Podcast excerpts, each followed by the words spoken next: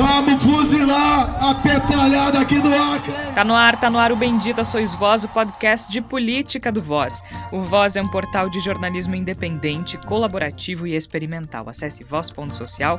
No Twitter e Instagram é voz underline social, voz com S, hein? Você ainda pode ouvir os episódios anteriores do Bendita Sois Voz no nosso site, voz.social, ou em outras plataformas. Vou botar esses picareta pra correr do Já que você está nos ouvindo, que tal apoiar o jornalismo independente? Em ano de eleição, isso é ainda mais importante. Então acesse voz.social ou catarse.me barra voz underline social ou procure pelo nosso projeto direto lá no site do Catarse.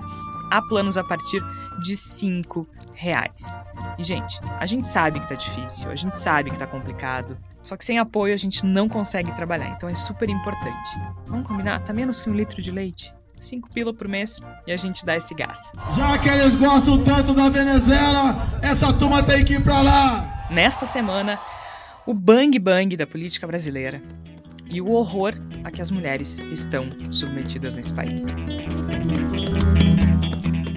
No último final de semana, em Foz do Iguaçu, no Paraná, um apoiador de Bolsonaro invadiu uma festa de aniversário e matou o guarda municipal e tesoureiro do PT, Marcelo Luizio de Arruda, de 50 anos. Matou a tiros. O agente foi assassinado no salão de festas de uma associação, na frente da própria família. Marcelo estava tendo uma festa temática do PT. Imagens de Lula, estrelas, muito vermelho, a famosa toalha com a cara do ex-presidente.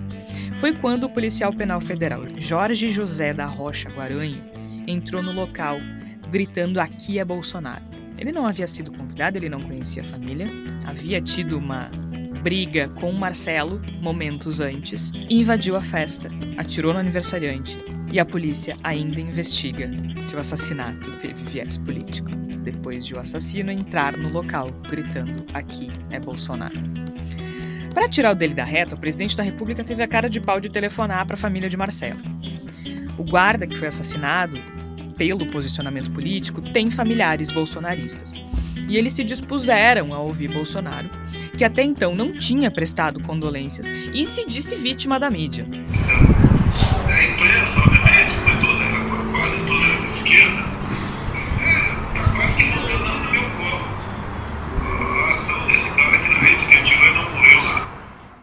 Autoridades e políticos culpam a radicalização, a polarização, mas a gente vai discutir isso, ou melhor, a gente vai questionar isso. E como se não bastasse, um anestesista foi preso no Rio de Janeiro após estuprar uma mulher durante o parto. O médico Giovanni Quintela Bezerra, de 31 anos, foi preso em flagrante.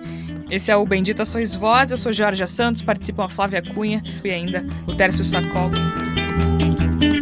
Flávia Cunha, seja muito bem-vinda.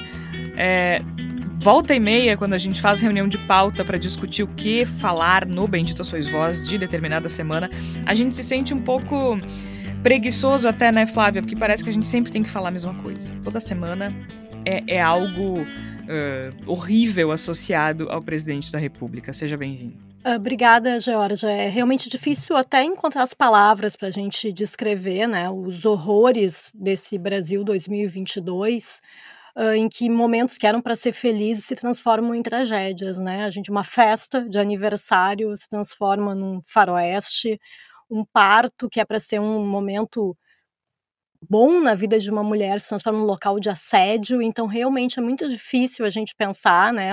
É, é, eu acho ruim a gente vir com essa coisa eh, de catástrofe, né?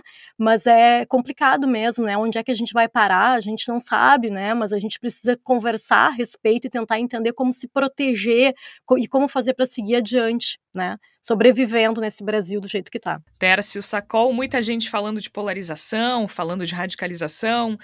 A gente vai conversar melhor sobre isso ao longo do programa, mas existe um elemento que é muito mais forte do que essas questões todas, né, Tércio? Seja bem-vindo. Obrigado, Jorge. Esse elemento é o presidente da República e a sua lógica, o seu processo, a sua rotina, né, os seus desejos, os seus anseios. Isso é o bolsonarismo. O bolsonarismo redesenha até a concepção de polarização é, que nós temos. Eu acho que é muito difícil discutir mais uma semana dessas, Jorge, mas eu queria começar com uma mensagem uh, meio autoajuda para o nosso ouvinte, que é eu entendo que tá duro, eu entendo que tá complicado e eu entendo que é difícil acordar todos os dias nesse momento que a gente está vivendo. Mas a gente não pode desistir. A gente não pode desistir porque eles sempre têm energia para destruir mais. E a gente precisa ter uma energia de contraposição, que a eleição tá logo ali. Aliás, até algumas uh, ações de autocuidado, né, Tércio? Por exemplo, eu essa semana me distanciei consideravelmente dos noticiários, porque senão não ia conseguir fazer as coisas que eu tinha que fazer no mundo prático. A gente precisa cuidar da gente também, mas a gente vai falar melhor sobre isso ao final do episódio, lá na Palavra da Salvação. A questão toda é que o que aconteceu nessa semana é, mexeu com muita gente, né? Porque não foi necessariamente uma novidade, a gente viu nos últimos anos é, situações parecidas, mas eu acho que esse talvez tenha sido o fato mais escancarado, né? Do que a gente tem vivido nos últimos quatro anos o guarda municipal Marcelo estava comemorando os seus 50 anos no salão de festas de uma associação, o Marcelo Aloysio de Arruda. A festa dele era temática, era uma festa do Lula. Absolutamente normal, né? Nas festas temáticas, cada um faz o que quiser. O Eduardo Bolsonaro, filho do presidente, deputado federal, também fez uma festa de aniversário há pouco tempo, temática. Né? O bolo era uma arminha. Então, é, é absolutamente comum. O Marcelo fazendo 50 anos, portanto, uma data bastante importante. O Marcelo com a esposa, com os filhos, os quatro filhos do casal. A festa bem decorada. Bandeira não, a famosa toalha, né? Que agora todo mundo quer a, a tal da toalha uh, do Lula, estrelas, muito vermelho. E foi quando o policial penal federal Jorge José da Rocha Guaranho passou pelo local e viu uh, a comemoração ele se aproximou, teve uma briga, há imagens de segurança que mostram que ele e o Marcelo se desentenderam ali. Ele ofendeu o Marcelo em função da, da decoração da festa, enfim, né? Discutiram por causa disso. O Marcelo pegou umas pedrinhas que tinha na, na calçada, na rua, assim, e atira contra o José Guaranho, que, o Jorge Guaranho, que promete que, que volta, né? Promete que vai voltar. Nesse momento, o policial penal federal estava com a família. Então ele sai e depois ele volta para a festa. A esposa do Marcelo disse em entrevista a várias emissoras de TV que no instante em que o policial penal Jorge Guaranho diz que vai voltar, o Marcelo vai até o carro e pega a própria arma e diz: esse cara vai voltar, a gente precisa. Uh, eu preciso me prevenir. E foi o que aconteceu. Jorge Guaranho volta e entra atirando no local da festa. Ele acerta Marcelo. O Marcelo revida e acerta o policial penal. Os dois, os dois caem. Uh, o Marcelo morre no hospital. O assassino sobrevive. Enquanto o assassino está caído, Alguns convidados de Marcelo agridem ele, chutam a cabeça, enfim, o corpo, enquanto a esposa do Marcelo tenta socorrer o Marcelo. Então, quando o policial penal entra na festa, ele entra gritando: aqui é Bolsonaro. A polícia ainda investiga se teve viés político. E a gente deixa as oficialidades para a polícia. Uh, investigar oficialmente, né? Mas acho que aqui a gente pode discutir que não tem muita dúvida sobre o que aconteceu ali, até porque os dois nem se conheciam. Então, o que incomodou o policial federal, policial penal federal Jorge José da Rocha Guaranho, foi o fato de Marcelo estar celebrando o aniversário com decorações alusivas ao PT e ao ex-presidente Lula. Muitas autoridades e políticos culpam a radicalização, a polarização, mas acho que a gente pode ir além, né, gente? A gente pode, a gente pode ir um pouquinho além dessa história. Por quê? O que, que é polarização política, Tércio Sacol? Polarização ela se refere justamente a, a, ao, ao, aumento da tensão e da divergência entre dois polos políticos, né? Que não significa que sejam é, ideologicamente extremos no sentido de extrema direita ou extrema esquerda. Quando uma eleição se eh, uma eleição converge para dois candidatos que são ideologicamente divergentes, é uma eleição polarizada. Isso não é novidade na política brasileira. Nunca foi. Né? Mesmo, mesmo quando estávamos sob a ditadura, era, era polarizado, né? Tinha a Arena e o MDB, quem é a favor, quem é contra. Depois da redemocratização, isso foi, uh, por mais que houvesse um sistema pluripartidário, isso se manteve, né? Então, ao longo dos anos, a gente viu uma polarização entre o PT e o PSDB no que diz respeito às eleições presidenciais, certo? Polarização não é novidade na política brasileira. O Lula não é novidade na política brasileira, né? O Lula está desde a década de 70 na política brasileira e concorrendo desde a redemocratização. Né, o Lula só não concorreu quando não pôde quando a Dilma foi à reeleição e quando estava preso. Né? Quando, enquanto ele pôde concorrer, ele concorreu. Então ele também não é novidade. O antipetismo também não é novidade, que inclusive foi muito, muito, muito alimentado desde que o Lula se elegeu presidente da República em 2002. E muito, muito mais alimentado ainda, com uma canja de galinha bem forte, a partir de 2014. Né, a partir de 2013, melhor dizendo, dos, dos protestos que ocorreram em 2013. Ou seja, o radicalismo também não é novidade. Só que até agora, no período democrático, uh, via de regra, não se matava e não se morria por isso. Então, nós temos um elemento que é fundamental para essa situação, que é a violência política estimulada por Jair Bolsonaro, sim. Eu nunca tinha visto, gente, alguém dizendo vamos metralhar o adversário. Ou a gente tinha. Não, e assim, ó, Jorge, é, para mim, o, o, o, eu vou tentar ser simplista, assim, né? Não, eu não, não tenho doutorado na área de ciência política, mas a minha simplificação é que existem polarizações e polarizações. Existe a polarização do ponto de vista do embate ideológico, inclusive entre ideias que aparentemente são extremadas e que é potencializado pela internet, pelas redes sociais, a partir da sobrecarga individual, ou seja, cada vez mais as pessoas tendem a olhar o mundo através da tela, ou seja, as fotos, as pessoas que seguem, eh, as ideias que chegam, né? E tá aí porque tanta gente acredita em mentira também, porque de certa forma tu uh, acaba perdendo a conexão com a realidade a partir do espectro do computador ou do celular. Esse é um ponto. E o outro ponto é existe a polarização que é a do Trump, que é a do Bolsonaro, que é a do presidente da Hungria, que é uma diferente lógica. Essa é uma polarização que ela não é feita dentro de uma oposição ideológica. Ela parte, ela parte do pressuposto de que é preciso rasgar o tecido onde existia a polarização tradicional, porque aquele tecido ele tá estragado, ele tá mofado, ele tá destruído, ele tá consumido. Então, Georgia, ele, é, o Bolsonaro adora dizer dentro das quatro linhas, né?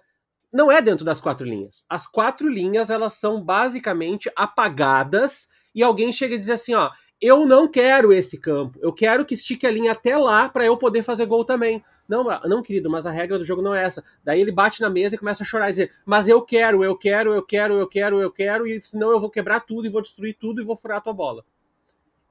A metáfora é ridícula? É ridícula. Mas a essência dos presidentes, dos governadores, é, de, que são bolsonaristas, essa polarização, Jorge, e por isso que eu, eu, não, eu não quero que as pessoas parem de usar polarização. Eu não, eu não, não sou um ditador ainda que posso dizer para as pessoas o que que, né? Mas assim, é, a polarização ela acontece entre polos. E polos são essencialmente o que guia a nossa política, a nossa ideologia, o nosso confronto no dia a dia. Agora, o, a, a, a, essa, uh, uh, essa maneira de inflamar paixões positivas ou negativas, essa, essa atitude de insuflar uh, contra o sistema, contra a lógica, contra o processo, para mim é, é, é, o que invalida. Porque assim, sempre tivemos é alguém para. É que a gente não tá, desculpa, mas a gente não tá dizendo que não é polarização. Isso, claro que é claro é polarização. Que é. é. polarização. Bolsonaro de um lado, Lula do outro. É polarização. A questão é que não é a polarização em si que leva uma pessoa a matar outra pessoa. Isso. Não, e aí eu queria fazer um exercício, desculpa a, a, a retórica, o malabarismo ideológico que eu vou fazer agora, mas assim, em tese, um eleitor do Aécio podia entrar na casa do eleitor da Dilma lá naquele tempo? Poderia. Mas a minha sensação é que, ao menos, o tom da discussão seria cometer um crime. E, e isso é inaceitável. O Aécio, dentro da sua da sua lógica é, corruptora, problemática, distorcida, malabarista, teria engolido seco e teria dito: lamento muito isso. E volta para a campanha. Aqui a gente está sempre tentando achar um malabarismo, a gente, assim como sociedade, né, para dizer assim: veja, é um fruto da polarização. Não é o fruto da polarização. O Voz, quando surgiu, ele decidiu, como alguns outros veículos do Brasil, tomar posição onde não tem que ser discutido a posição. Então a gente vai lá e diz assim: o cara matou gritando, aqui é Bolsonaro. Ah, mas temos que ver, porque nem tudo é político. O cara gritou, aqui é Bolsonaro, e entrou com uma arma numa festa de aniversário. Não tem um ponto de discussão dizendo, veja, eles estavam em comícios. Não, não, não, não estavam. Não estavam. Ah, mas a história deles não interessa. Não interessa. Então, assim, o meu ponto aqui, Jorge, é a gente não está ignorando que existe uma polarização.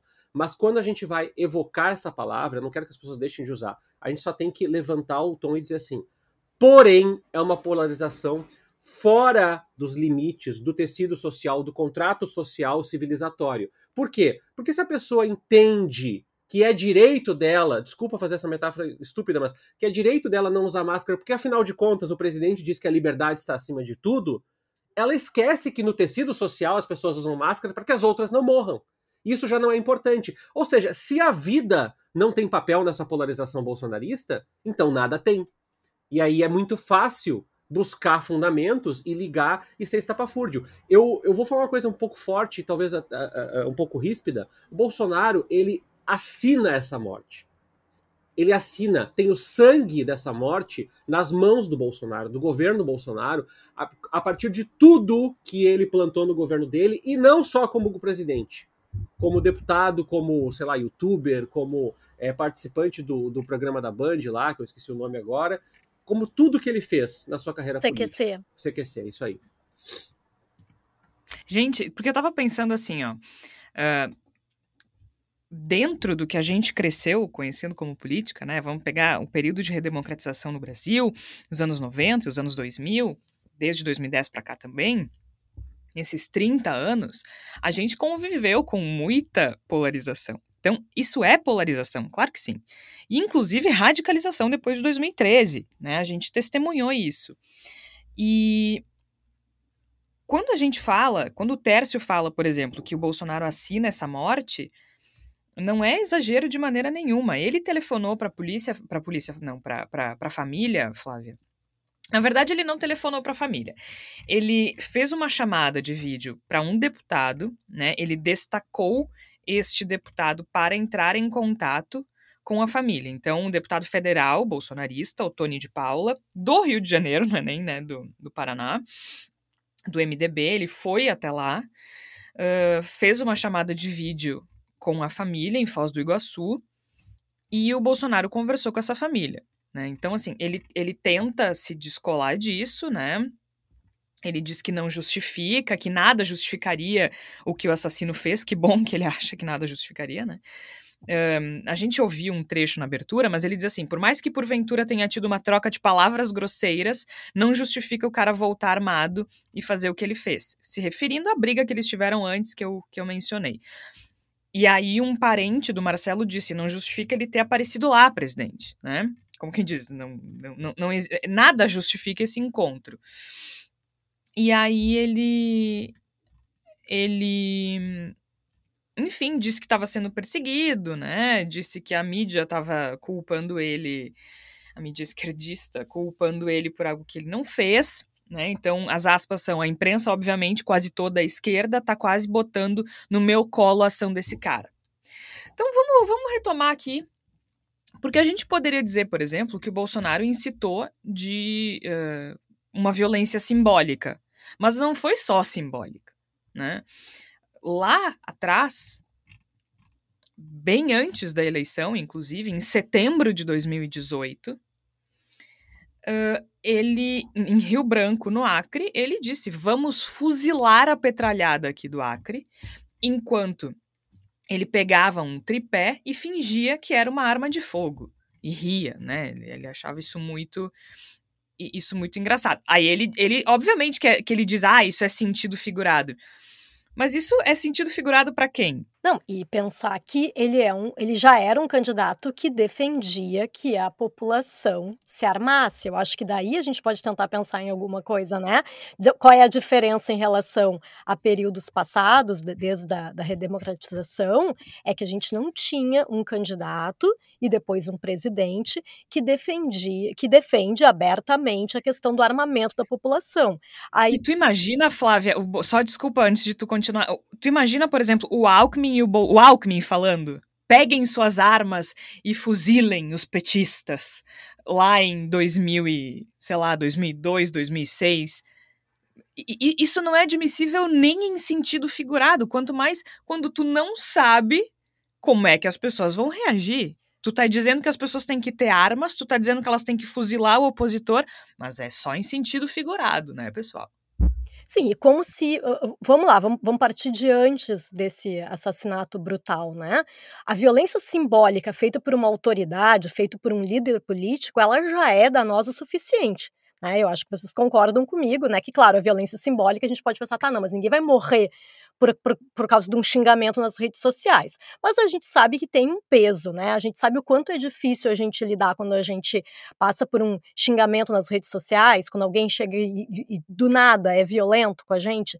É ruim de lidar. Né? Mas quando essa violência simbólica ela passa para a prática, né, como foi nesse caso, então a, a culpa é da vítima. Não, ele não deveria ter feito o, o aniversário dele com a temática uh, do, do Lula e do PT, afinal de contas, o cenário está tão polarizado.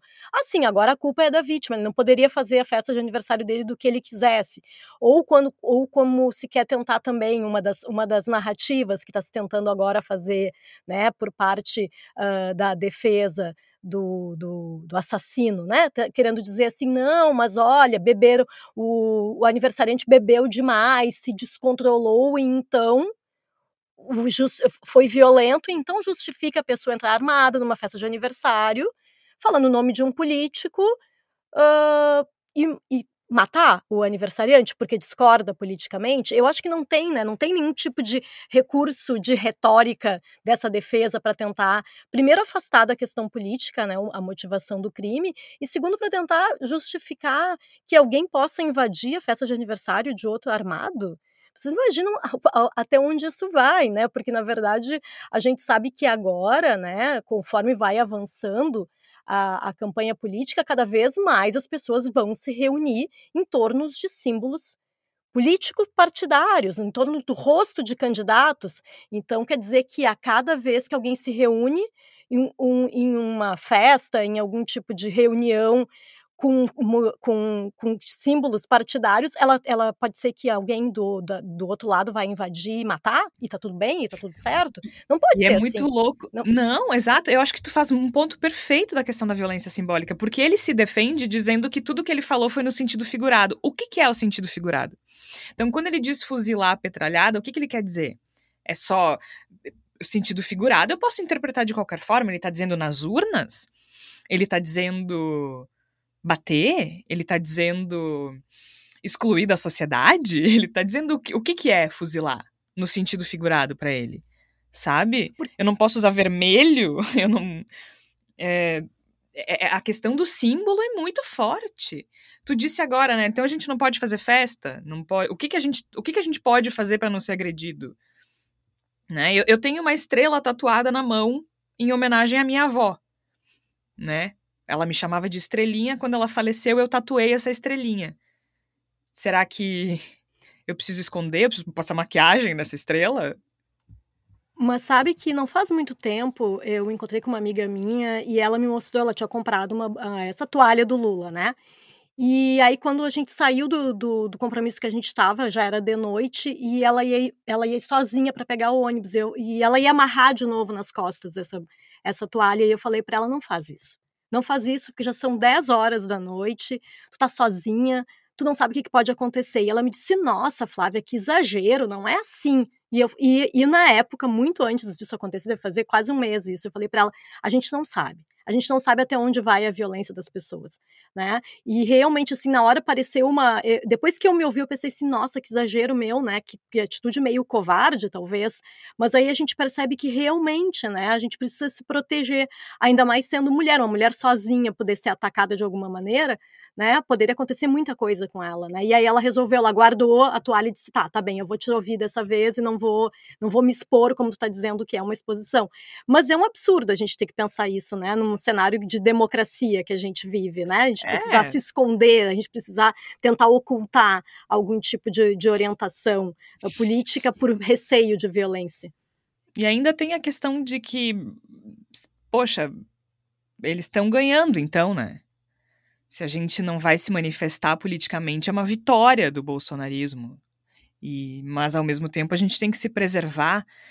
Só que é, é, é, muito louco, né, Tércio, quem fala assim, não, mas ele não disse pro cara, pega uma arma, vai lá e mata, então ele não pode ser responsabilizado.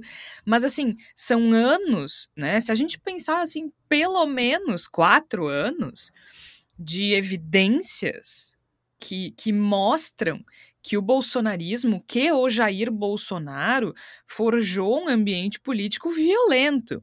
Não, não, não é uma, um, um, um campo político que, se, que a gente possa colocar dentro do campo democrático. Não é uma força política, melhor dizendo, que a gente possa colocar dentro do campo democrático, né? É, é uma pessoa que. Vocês imaginem qualquer qualquer político com, com os quais aí, os políticos com os quais a gente conviveu nos últimos anos, eh, usando de violência simbólica, mesmo no sentido figurado.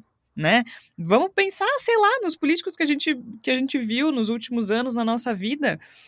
Eu, eu usei o Alckmin, mas agora o Alckmin não é um bom exemplo. tanto, quer dizer, é tanto um bom exemplo que agora é vice do Lula, né? Uh, mas assim, vamos pensar, sei lá, no Henrique Meirelles, no Amoedo, no, uh, na Dilma, no José Serra, no Fernando Henrique Cardoso, no, mesmo no Collor lá atrás, sabe? No Mário é, Covas, assim, é no, no Antônio Carlos Magalhães, falando peguem uma arma e se defendam, vamos fuzilar.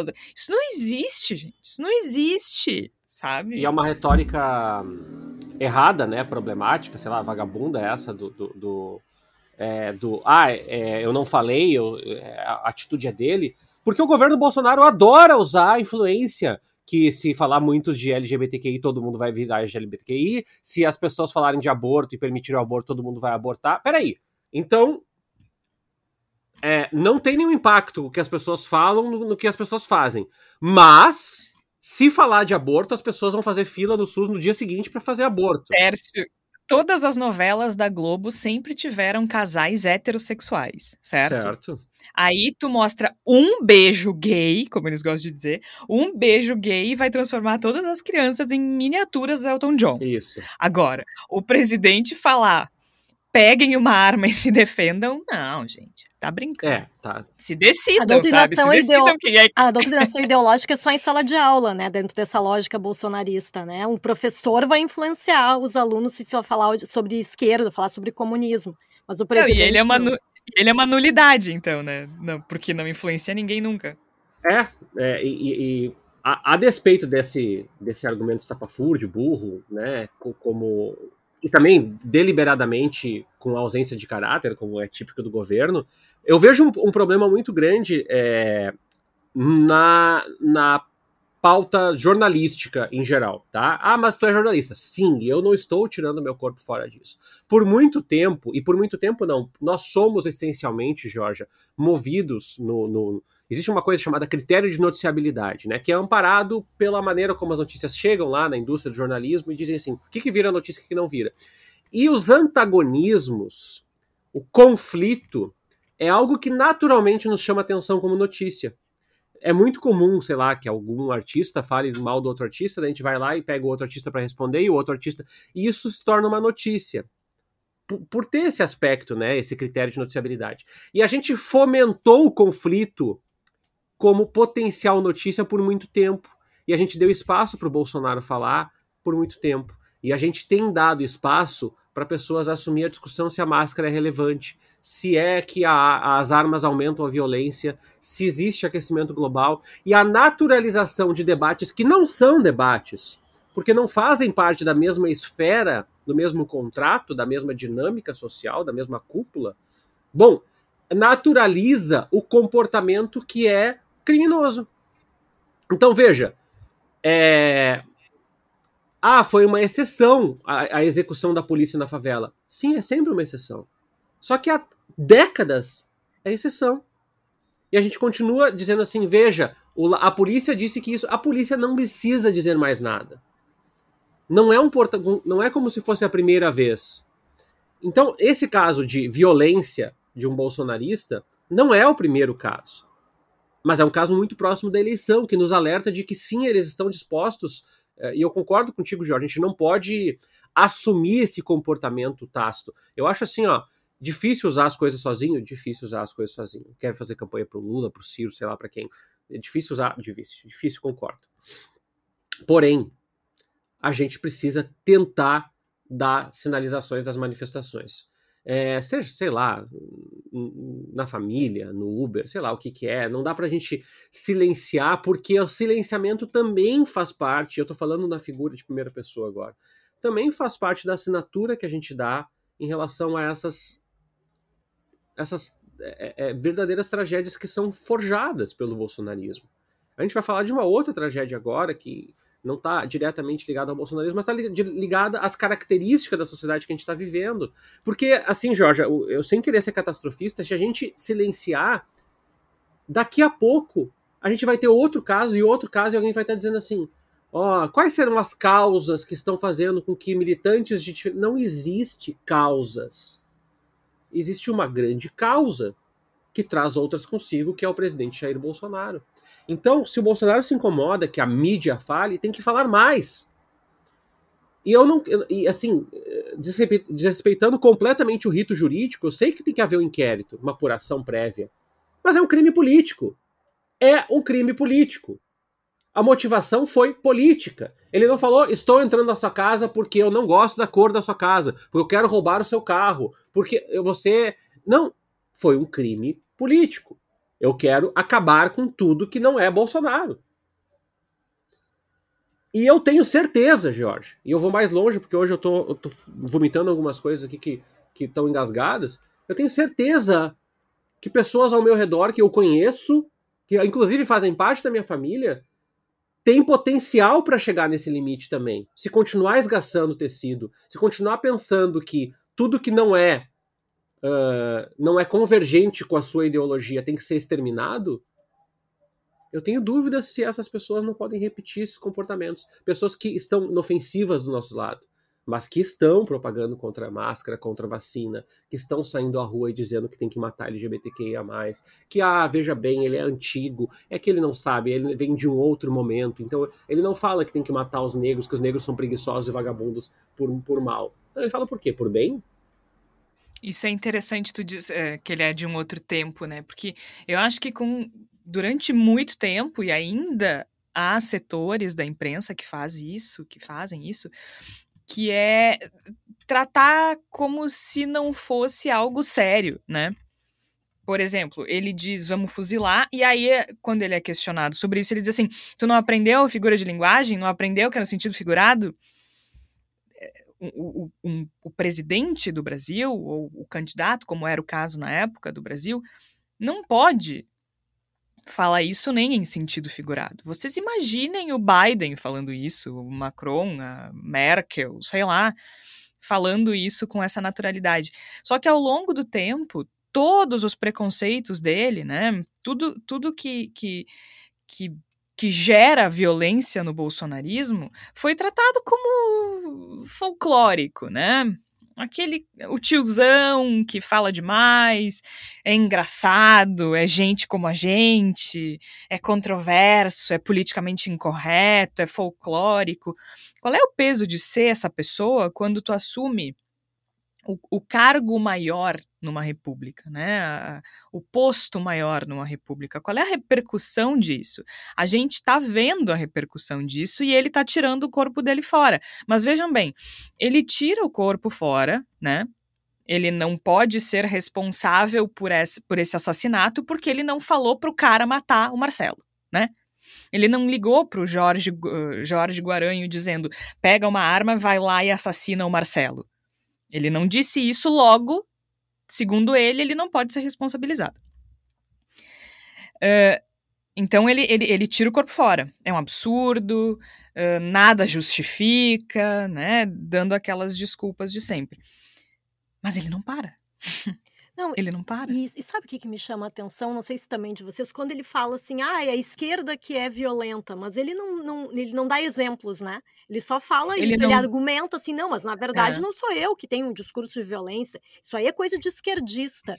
E eu fico mesmo tentando entender a, a lógica né, de, do, do, dos bolsonaristas para tentar justificar isso, dizendo que a esquerda é violenta, porque eu, eu, não, eu, eu, pelo menos assim, né, na minha bolha aqui, eu não vejo um, um, discurso esquerdista, pelo menos assim, de pessoas que são ligadas, por exemplo, ao PT, vamos dizer, né? Já que esse caso aqui específico foi lá porque tinha os símbolos do PT. Eu não vejo pessoas ligadas ao PT que tenham um discurso dizendo vamos matar os bolsonaristas. Eu não sei se vocês já viram isso. Então, porque eu não consigo entender quando se coloca assim, né? Quando a gente fala dessa questão da, da polarização, no sentido clássico de como é mostrado pela imprensa, de que Bolsonaro e Lula seriam duas faces da mesma moeda, dessa, dessa radicalização, dessa questão da, né, da, do, do, do, recrudescimento do discurso, eu não consigo enxergar isso no lado esquerdista, mas aí também pode ser que seja uma ingenuidade minha, porque já que compartilho de ideais que são à esquerda, será que eu não estou conseguindo enxergar o, o, o, discurso violento da esquerda? Porque eu não vejo isso, pelo menos não da forma como os bolsonaristas tentam fazer a gente uh, acreditar, não sei. E, não, e Flávia, e nem na direita. Tu entende? Tipo, a gente nunca viu na direita brasileira esse discurso no período democrático, nem na esquerda. É óbvio que há pessoas que fazem isso, mas no caso do bolsonarismo é a figura maior que assume essa postura de violência. E é por isso que isso é tão normalizado, por isso que isso é tão difundido. A gente está falando do presidente do Brasil. Como eu disse antes, a gente nunca ouviu uh, ninguém da direita brasileira se posicionar dessa forma com essa naturalidade antes, né? O, o, o Bolsonaro ele não representa só a extrema direita, ele representa a extrema-direita, o bolsonarismo, um forte movimento dentro do campo da direita que que nunca teve tanta força, né? E, e, e, que se orgulha disso, porque, como eu falei, ele não para, ele continua falando e fazendo essas coisas. E tem um ponto que eu quero tocar com vocês, aí eu não sei o que vocês acham, tá? Porque aí muita gente poderia dizer assim: ah, tá, então, que foi uma das justificativas que ele deu. Reparem, ele não presta condolências à família, ele simplesmente diz que não tem nada a ver, que quem é afeito a essas violências, quem é afeita a essa violência é a esquerda. E ele usa o exemplo do próprio atentado, né? Ele usa o exemplo uh, do, da, da tentativa de assassinato da qual ele foi vítima, usando que o Adélio Bispo foi uma vez filiado ao PSOL, logo esta seria a, a prova de que a esquerda também é violenta, ignorando completamente o simbolismo, né? Ignorando completamente o discurso, a narrativa que ele mesmo endossa mas ele não é ele não se responsabiliza pelo discurso que ele endossa, sabe? E, e é muito triste a gente reparar, a gente pensar no que aconteceu nesse episódio do Marcelo, uh, que é muito significativo no que diz respeito à questão das armas também, né? A gente estava falando de dois agentes de segurança que estavam armados. A esposa do Marcelo disse ele nos defendeu, mas eu peço desculpa e peço licença, eu não vejo assim, né? Ele, o Marcelo morreu mesmo empunhando uma arma e eles trocam tiros dentro de uma salinha. É, é um milagre só eles dois terem sido atingidos, assim. Isso também me deixou muito impactada, sabe? Muito e duas pessoas mexida. que duas pessoas que passaram por todo um, um treinamento para usar a arma, né? Talvez Não é. Talvez até por isso outras pessoas não tenham, mas, mas tinha gente no fogo cruzado, né, Flávia? Sim, exato, crianças e tudo mais. A tragédia poderia ter sido muito pior, essa é a verdade, né? A gente fica Isso. pensando isso, né? Realmente, num ambiente pequeno, duas pessoas armadas, mesmo que tenham passado por um treinamento, os dois estavam né, alterados, né, emocionalmente, né? Não era uma ação policial em que, em que um policial tá ali preparado para o combate, né? Para o embate com, com, com, enfim, com um criminoso é diferente, né? Não foi, é, foi tudo, é tudo muito, muito, muito, muito bizarro, assim, muito absurdo. E a gente realmente pensa que não, não, não adianta, né, esse discurso de que estar armado vai fazer com que alguém não seja assassinado, né? A gente vê na prática, e nesse caso absurdo, que não, não Meu Deus, adiantou, né? mas, mas, meu Deus, que, que serve uma arma? É isso que Ah, eu, eu não quero uma arma pra matar gente. Então pra que, que tu quer? Pra varrer a casa? esses dias, a única, a única justificativa é, é o esporte, né? É o tiro esportivo. Mas assim, esses dias eu tava pensando, eu tava num Uber, e aí o cara começou a falar, e ele, ele começou ah, num, num discurso de que me parecia contrário às armas, né? E aí eu fui, embarquei na conversa, falei, é, realmente, acho que não faz sentido, né? É, é muito perigoso. E eu usei o exemplo do meu pai, meu pai era delegado de polícia, e ele é totalmente a favor do desarmamento. Ele disse que, é um, que não, não existe, assim, uma arma na mão de uma pessoa treinada já é perigosa. Na mão de pessoas não treinadas é não, não tem, não tem é, desfecho positivo. E o cara disse, não, não, não, mas só um pouquinho. Eu, eu quero poder me defender, porque os vagabundos estão armados. Eu, ai, meu pai, senhor, aí, né? Aí já, já, já, já quer que a corrida termine logo. Eu falei, tá, mas olha só.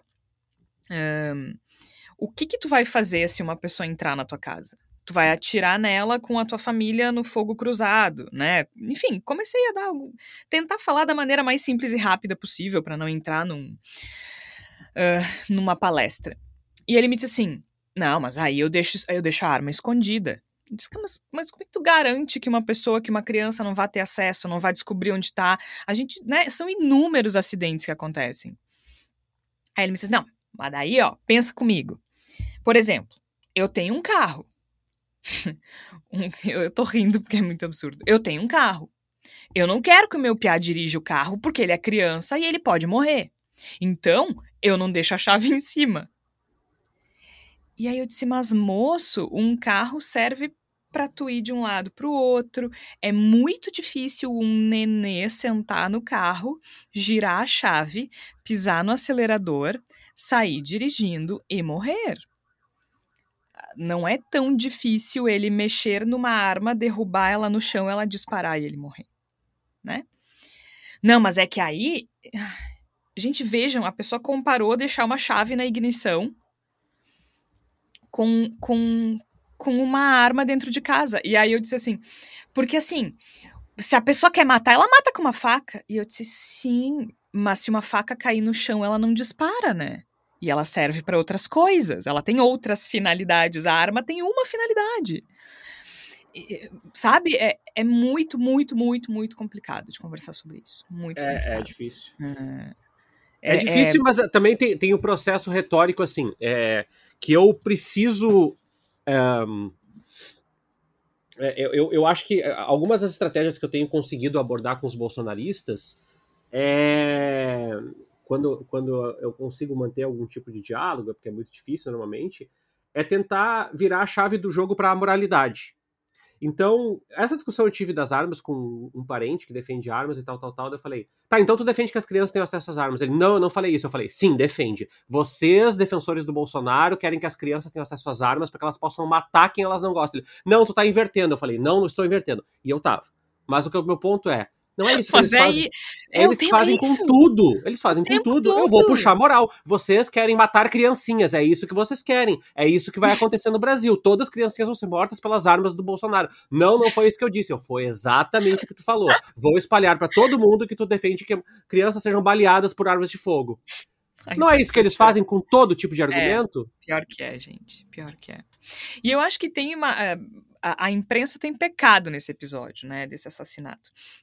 E a gente testemunha algumas coisas para vocês terem uma ideia do quão grave são as coisas que o Bolsonaro diz e que a gente normaliza né? E a gente põe na conta da polarização dos dois lados que o Lula falou uma coisa absurda no último final de semana e teve muito mais repercussão do que a eventual responsabilidade do Bolsonaro nesse assassinato.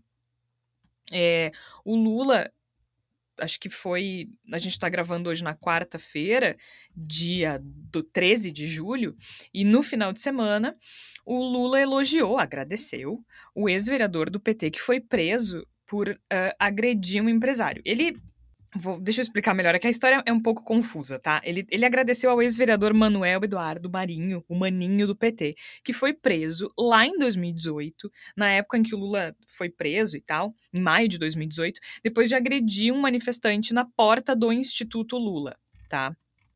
Ele foi denunciado por tentativa de homicídio porque ele, ele empurrou um cara contra um caminhão. Foi no dia que o Moro decretou a prisão do Lula, né? Foi, foi abril, maio daquele ano. Então, uh, no que o cara empurrou esse empresário, o Carlos Alberto Betoni, o Betoni bateu a cabeça no para-choque de um caminhão e ele teve traumatismo craniano. Então, uh, o Maninho foi denunciado por tentativa de homicídio, ficou preso por sete meses, até obter um habeas corpus e tudo mais. Então, uh, e, em princípio, esse empresário estava partindo, assim, para cima do Lula, pelo que eu entendi, e aí o cara foi, foi defender. E o Lula uh, durante um, um evento, ele, lá em Diadema, na Grande São Paulo, ele agradeceu o maninho do PT. Ele disse: Esse companheiro, por me defender, ficou preso sete meses, porque resolveu não permitir que um cara ficasse me xingando na porta do instituto. Então, o cara estava xingando, o homem empurrou, ele bateu a cabeça e ficou preso sete meses. E aí o Lula disse: então, Maninho, eu quero agradecer, porque foi o Maninho e o filho dele que estiveram nessa luta. Essa dívida que eu tenho com você, jamais a gente pode pagar em dinheiro, a gente pode pagar em solidariedade, companheirismo. Um, acho bem complicado, Lula. Eu entendo, ele, né, agradeceu na, na não, é muito torto, na cabeça dele, ele dizer obrigado, tu salvou minha vida, mas cara, não pode, entendeu? O Maninho agrediu uma pessoa a ponto de ela bater a cabeça e ter traumatismo craniano, foi preso por tentativa de homicídio. Assim, é, tu, tu agradecer publicamente ainda é tu dizer que tu endossa esse tipo de comportamento. Não pode, não pode, não pode, não pode, não pode. Agora, mesmo assim, isso é, é assim, é, é, é incomparável se a gente colocar perto do arsenal do estímulo à violência simbólica do Bolsonaro. Mas isso que o Lula fez é, é, condenável sob todos os aspectos. Assim, é, é, não, a gente não pode ignorar que ele disse isso. Não ajuda em nada. Agora, que teve mais repercussão do que a responsabilidade do Bolsonaro no assassinato, isso eu tô falando proporcionalmente, né? Não o assassinato em si. O assassinato em si teve muita repercussão. Inclusive, o jornalista Marcelo Trezel, que era o presidente da Abrage, uh, professor da Universidade Federal do Rio Grande do Sul, ele fez uma thread super interessante analisando uh, as manchetes das reportagens dos principais portais, uh, sejam eles originalmente digitais ou portais de jornais físicos, analisando como é que cada veículo se posicionou na hora de comunicar essa morte, né? Porque nitidamente tinha a questão política envolvida. Então vale a pena vocês deem uma olhada no Twitter nessa thread do Marcelo Trezel porque ele, ele mostra ali como é que cada veículo se posicionou na hora de comunicar essa morte. Então, houve sim muita uh, atenção para o assassinato do Marcelo, menos atenção para a responsabilidade de Jair Bolsonaro. Né? Então, tanto é assim que a Gazeta, que é um, um veículo bem identificado com o Bolsonaro, e é lá do Paraná, onde ocorreu o crime, ficou horas em silêncio sobre sobre o ocorrido. Mas o que o Lula falou não, não a gente não pode, não pode passar pano, não. Não, não, não tá certo e é o pior momento possível. Esse é o tipo de coisa que, se ele quiser agradecer, ele faz em particular. E ainda assim acho né, questionável. E, assim, Bastante só... questionável, né? Nesse momento que a gente está vivendo, né? Eu acho que realmente foi uma bela de uma rateada, como a gente diz aqui no Sul, né?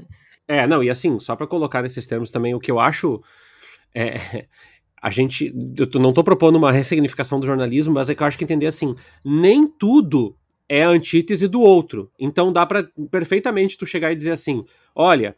Uh, Lula que teve, nananana, sem puxar e dizer assim, ó, veja bem, né, a polarização, o Bolsonaro. Ei, ei, calma, calma, calma, calma, calma. é um comportamento pontual do Lula que é, é recriminatório, sem fazer analogia, porque daí tu, tu esvazia, né, Jorge, quando a gente faz a analogia, diz assim, de um lado o Lula defendendo isso, do outro o outro justificando a morte. Eita, não, não, calma, calma, calma. Um pouco mais para baixo, né? É, te, vejo isso também, assim, vi esses dias um programa uh, no YouTube dizendo ah, o comportamento belicoso do Ciro e do Bolsonaro. Não, não, não, não, não, não, não, não, não, não. Um é um comportamento belicoso, o outro é um comportamento criminoso. Né? Então acho que a gente tem que colocar as palavras certas, porque essa falsa simetria é um pouco do processo que a gente tá, acaba nutrindo no jornalismo diário brasileiro. É, acho que é isso, né? É isso que a gente vem dizendo desde o início de tudo, né? Não é simétrico, não, não. A forma como as pessoas eh, têm falado, melhor colocando, é que o Bolsonaro, o Lula, desculpa, é tão responsável por esse tipo de atitude quanto o Bolsonaro. Como se essa disputa entre os dois ela fosse igual. Né? Como se as armas fossem as mesmas, com o perdão da palavra. Como se os meios fossem os mesmos. Como os dois estão na ponta da disputa, é como se eles usassem dos mesmos meios para estar tá lá. E, e não é, não é. Então, assim, nenhuma em nenhum momento a democracia brasileira foi ameaçada da forma como está sendo ameaçada agora. Isso eu falo do período democrático, óbvio, né? Desde, de, desde 85. Nenhum momento. N ninguém se comportou como o Jair Bolsonaro se comporta. Ninguém incitou a violência da forma como ele faz. Ninguém, ninguém. E para piorar, não bastasse a violência, o país está afundando. As pessoas estão com fome, as pessoas não têm dinheiro, as pessoas não. A, a, a qualidade da educação despencou. A verba destinada à pesquisa despencou. Uh, o que o que está acontecendo? O dinheiro está indo para a ponte? Para a estradinha? O que está acontecendo com a moeda? O que está acontecendo com o combustível? O que está acontecendo com o preço dos alimentos? Ah, é a pandemia. Só a pandemia? Só a pandemia. Nada mais aconteceu. Não tem mais ninguém responsável por isso. Não, e inclusive, né, Georgia, a questão da violência no discurso durante a ditadura militar não era assim escancarado, né, inclusive, porque os militares, quando os presidentes, né, os generais que assumiram o poder durante a ditadura militar, eles sempre negaram a existência, por exemplo, de tortura institucional, eles sempre, eles não, eles não, falam, não chegavam nos discursos públicos e diziam, sim, temos que matar todo mundo que é contra o regime, não, eles tinham um discurso bem polido e bem bem de passar pano para a situação e dizendo que eles eram a favor da ordem, que eles eram a favor da civilidade nas ações. Então, assim, realmente, eu acho que em termos de violência simbólica, Vejam bem, estou falando da violência simbólica e não da violência da questão da ditadura, de tudo o que aconteceu durante esses 21 anos dos militares no poder. Mas em termos de violência simbólica, Bolsonaro é mais violento do que os generais da ditadura militar. E mesmo com relação. Vamos pegar assim, ó. Vocês sabem quando surgiu o Plano Nacional de Imunização, o PNI? Durante a ditadura militar.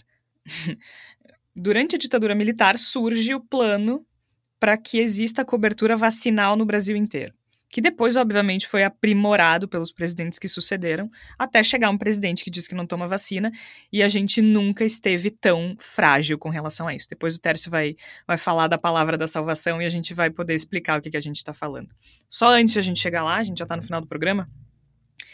Só um, um, comentário apenas, a gente não, não vai ficar muito tempo, porque é pesado, a gente não tem condições, principalmente a Flávia e eu, de ficar muito tempo nesse assunto que é a questão do anestesista Giovanni Quintela Bezerra, de 31 anos. Ele foi preso em flagrante pelo estupro de uma mulher na hora do parto. A gente não vai dar detalhes, a gente não precisa dar detalhes, inclusive eu imploro para que os colegas jornalistas parem de, de divulgar o vídeo. Não há não há distorção gráfica que resolva o trauma que é ser obrigada a assistir uma imagem daquelas, né? E eu quero só fazer um, um parêntese aqui, a Flávia a gente conversou um pouco antes do programa sobre isso, que a gente está falando da violência simbólica do Bolsonaro, né? E eu vi muita gente dizendo assim: ah, uh, o médico é bolsonarista, não falha nunca. Falha, tá, gente? Falha. Isso não. Esse tipo de comportamento, por mais que o Bolsonaro estimule a misoginia e, e o machismo e tudo mais, esse tipo de comportamento não é privilégio de lado nenhum. Não é privilégio de quem apoia o Bolsonaro. Não é. Isso acontece na direita, na esquerda, dentro de casa, com o familiar, com o marido, com o namorado, com tio, com pai, com avô, dentro de casa, com amigos, com conhecidos. E até num ambiente em que, teoricamente, as pessoas se sentem seguras, que é dentro de uma sala de cirurgia durante a hora do parto. Então, assim, esse papo de não falha nunca, falha, falha, porque isso não é ideológico. Isso. Isso é muito mais profundo do que isso, né, Flávio? E também não é um caso isolado também não é um caso isolado. É, eu acho que também é, eu, realmente é difícil a gente comentar, né, Georgia, mas eu acho que o que dá para a gente dizer, assim, que é que realmente não dá para a gente cair nesse, nesse discurso raso, como tu comentou, né, como se, então, é, uh, são só bolsonaristas que fazem isso, então não existia esse tipo de crime há 10 anos porque não existia o bolsonarismo, não é isso, né, não é assim que funciona, né? Quem dera que fosse só uma questão ideológica, que só pessoas de um determinado espectro, né, político assumissem esse tipo de, de, de comportamento completamente inaceitável e também seria muito fácil se fossem casos isolados, né? Ah, é um monstro, vamos matar esse cara. Pronto, acabou. Não, não é assim. A gente sabe que não é a cultura do estupro está aí, o machismo estrutural está aí. A gente já conversou sobre isso em outros episódios, essa questão da, de tornar o corpo das mulheres objeto, né? Isso aí é uma questão estrutural mesmo, e a gente sabe que uh, não é um caso isolado, e também não vai ser a gente se matarem esse cara e esse médico anestesista aí, se matarem ele na cadeia, não vai resolver o problema, porque não é um caso isolado. Não é? E a gente tá aqui resistindo a esse terror todo porque realmente mexeu muito com as mulheres. E eu só imagino como tá a cabeça das mulheres que foram atendidas por esse médico ao longo dos últimos anos e meses. E, né? de, o, e de tantas. No meu caso mais próximo, Jorge, e de amigas que gestaram há pouco tempo ou são gestantes, porque eu acho que isso impactou de forma mais ou menos uniforme todas as mulheres, mas a, a gravidez, em tese, é um movimento que tem um, salvo-conduto social, né? Existe uma romantização toda da gravidez e do quanto, ai meu Deus, como é lindo, como é tudo é bonito, e, e, e quebra a romantização. E aí, me, me, desculpa fazer essa associação livre, assim, mas eu queria lembrar uma coisa que é como, como que a gente não parou o país para debater isso? Como é que as categorias médicas não, não fizeram grandes manifestos e, e, e entraram em congressos e, e discussões. O, o, se, se esse caso não vai ser capaz da gente repensar todas as discussões que nós não estamos fazendo, o que, que, o que, que vai fazer? A, gente vai ser capaz de, de enfrentar isso de alguma forma? Sabe o que me chamou a atenção, Tércio? A gente lembra do movimento, do barulho que fizeram para infernizar a vida daquela menina grávida. Para infernizar a vida daquela menina de 11 anos. E agora a gente tem uma mulher estuprada durante o parto. E. Psiu, silêncio. Silêncio. Silêncio, silêncio, silêncio. Não tá, não tá certo, né? Não, e, e, o bolsonarismo é um poço de contradições e paradoxos, é. né? Para usar palavras bonitas assim da ordem. Mas assim, é, a, a, a, atriz, a Clara Castanha, ela foi, é, ela foi culpabilizada, né, por, pela criança, não sei o que, veja bem, mas não é exatamente isso que se apregoa no bolsonarismo, que as crianças não deveriam morrer. Ou seja, de alguma forma, a mulher uh, sempre vai ser culpabilizada, sabe? As pessoas uh, não gostam de dizer assim, ai, você sempre com essa metáfora exagerada de que o, o, o conto da Aya, né, o, a série. Não, não, não é exagerado. Em alguns aspectos, a série está transposta para cá. Está transposta de, de maneira. Aí o pessoal fala, ai, que exagero, as mulheres lá não podem ler. Tem igrejas no Brasil que apregoam isso, que o papel da mulher não é a instrução intelectual. E nós estamos dando voz para essas igrejas. A gente, é, é para essas pessoas, a gente é uma incubadora. A gente é uma incubadora. Vamos para a palavra da salvação que a gente está precisando muito, né? Aliás, eu tenho dito isso muito nos últimos episódios, né? Todo final de episódio eu digo, não, vamos para a palavra da salvação, porque nessa semana a gente está precisando muito. Flávia Cunha, o que é que tu tens pra gente? Eu vou recomendar aqui, Georgia, um, um, um documentário antigo já, mas que eu acho que é, um, que é válido, que é Tiros em Columbine, do Michael Moore Michael Moore, um documentarista norte-americano meio polêmico, né, que anda meio sumido aí dos noticiários, mas os tiros em Columbine, que fala sobre o amor dos norte-americanos às armas, uh, ele já tem 20 anos, mas eu acho que é interessante da gente pensar o quanto a sociedade brasileira se aproxima perigosamente desse amor pelas armas que os americanos já nutrem há muito tempo. E eu acho que ele é um, um documentário que serve para a gente refletir, fazer algumas conexões, inclusive, sobre o que mudou no mundo, né, nesses 20 anos, e para a gente pensar que realmente nada justifica amar armas. Muito bem. Tércio Sacol, eu acho que eu sei qual vai ser a tua sugestão e eu tava dando um pequeno spoiler antes, não é mesmo? Sim. Mas é bem importante que a gente fale sobre a questão da vacinação e da falta de comunicação, né, Tércio? Isso, e a gente produziu um documentário nos últimos, nas últimas semanas, no, no último mês.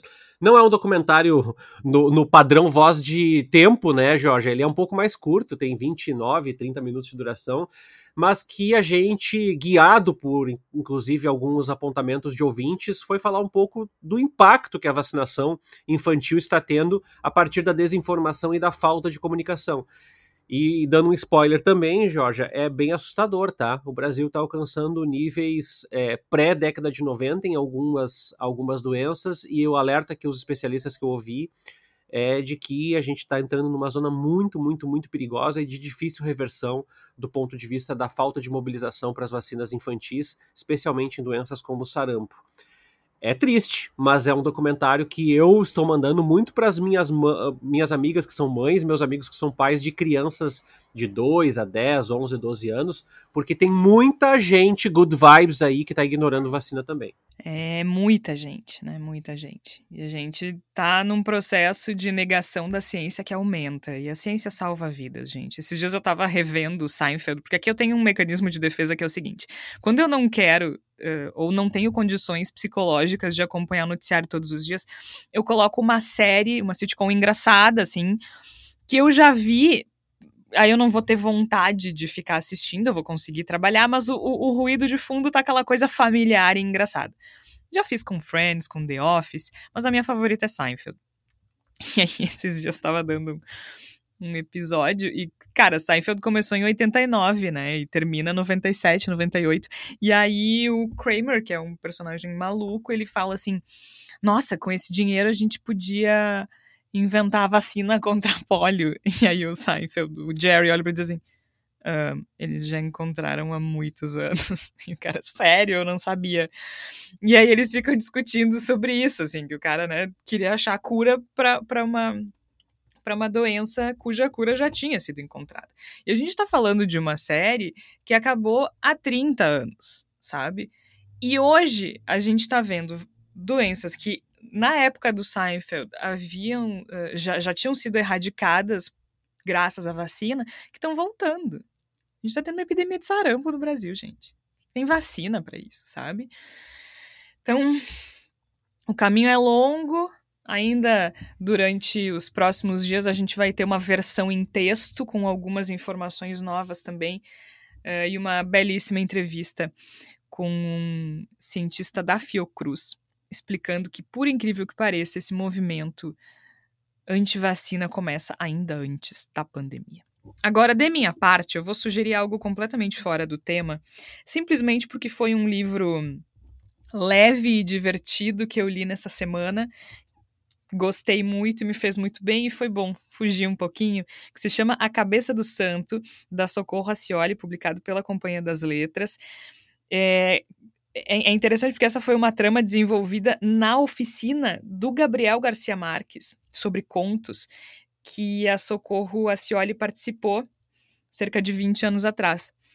Então, esse romance conta a história de um jovem que descobre que que vai parar dentro de uma cabeça de Santo Antônio gigante, abandonada no meio do sertão. E lá dentro da cabeça de Santo Antônio ele consegue ouvir as preces das mulheres para Santo Antônio.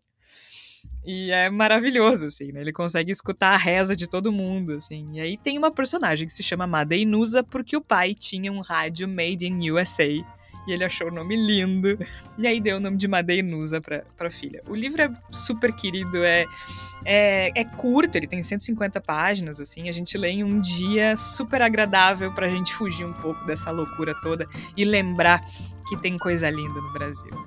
A gente ainda pode lembrar que tem coisa maravilhosa nesse país. É isso, Bendita Sois Vós vai ficando por aqui. Eu sou Jorge Santos, participaram a Flávia Cunha, eu, Tércio Sacol. E a gente volta na próxima semana, Bendita Sois Vós, publicado sempre às quartas-feiras, às 5 horas da tarde. A gente volta na semana que vem. Até lá!